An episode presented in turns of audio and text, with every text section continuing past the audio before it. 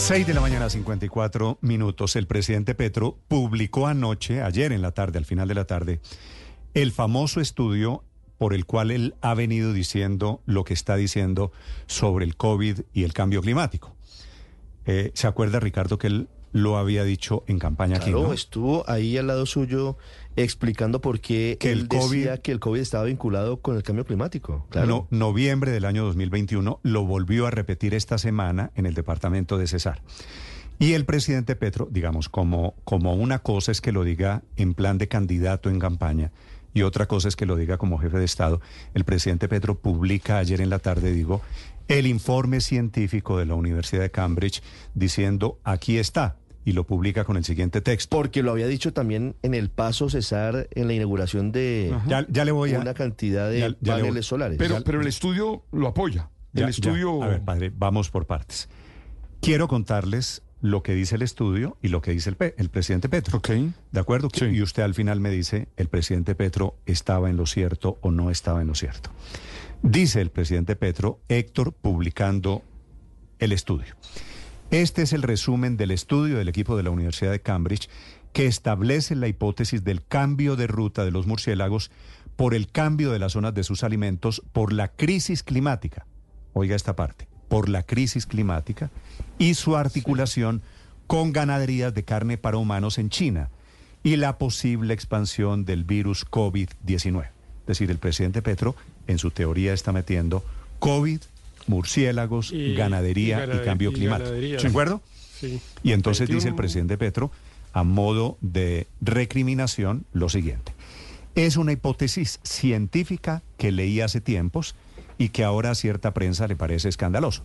Entonces le pedí a Silvia Carrasco, que es nuestra corresponsal en Londres, que hiciera el natural ejercicio. Le dije, mira Silvia, pégale una mirada a este estudio, que ya sé de dónde sale, el presidente Petro lo está contando, eh, pégale una mirada al estudio de la Universidad de Cambridge. Y entonces Silvia está descubriendo esta mañana varias cosas que me parecen interesantes, Héctor. Uno, que hay un colombiano que participa en el estudio. No tiene nada que ver, es decir, podría ser ruso, ucraniano, de Camboya o de Uruguay, da lo mismo, pero es, pero es En una- todas partes hay uno. Siempre hay un Estamos colombiano. en un- todas Siempre hay partes. un colombiano.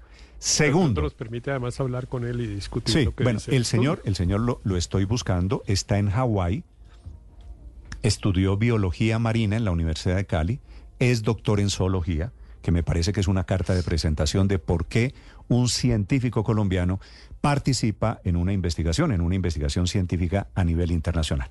Y aquí están los resultados. Héctor, usted al final me dice que de lo que dice el presidente Petro, la tesis, eh, se se acuerda que en esa entrevista que yo le hice aquí, Sí, sí, sí, claro. so- sonaba, ese video se volvió viral, ¿no?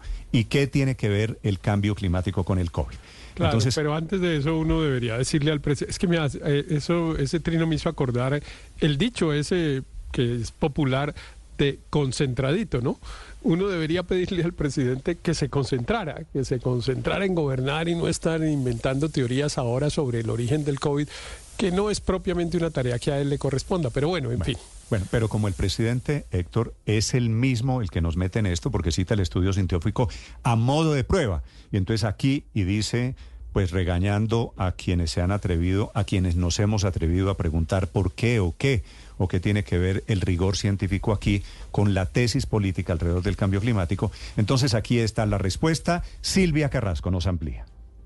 Sí, sí, Néstor, es interesante el estudio, pero hay que decir primero que nada que no es un estudio nuevo, es un estudio realizado durante la pandemia, o sea, fue publicado en el año 2021, por lo tanto hay cosas que pueden haber cambiado, pero también hay eh, es un estudio a modo de hipótesis, o sea, en el fondo dice la es- existe la probabilidad de que ¿qué plantea el estudio? Son tres los autores, Robert Bayer, eh, que es británico de la Universidad de Cambridge, Andrea Manica, que es eh, italiano también de la Universidad de Cambridge, y Camilo Mora, que es este colombiano que trabaja en la Universidad de Hawái. Y ellos lo que dicen, eh, su hipótesis es que cambios en el cambio climático está haciendo que la diversidad de murciélagos en distintos lugares del mundo cambie, porque están, claro, el cambio climático elimina algunas zonas de alimento, entonces se concentran en otras. Y ellos dicen que han visto que los murciélagos se están concentrando en tres partes del mundo.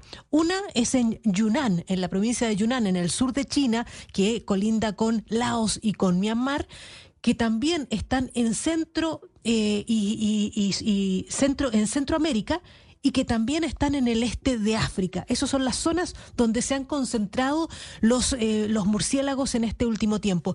Y lo que dice él es que los murciélagos son los principales transmisores de virus históricamente. En toda la historia se sabe que ellos en sus eh, traslados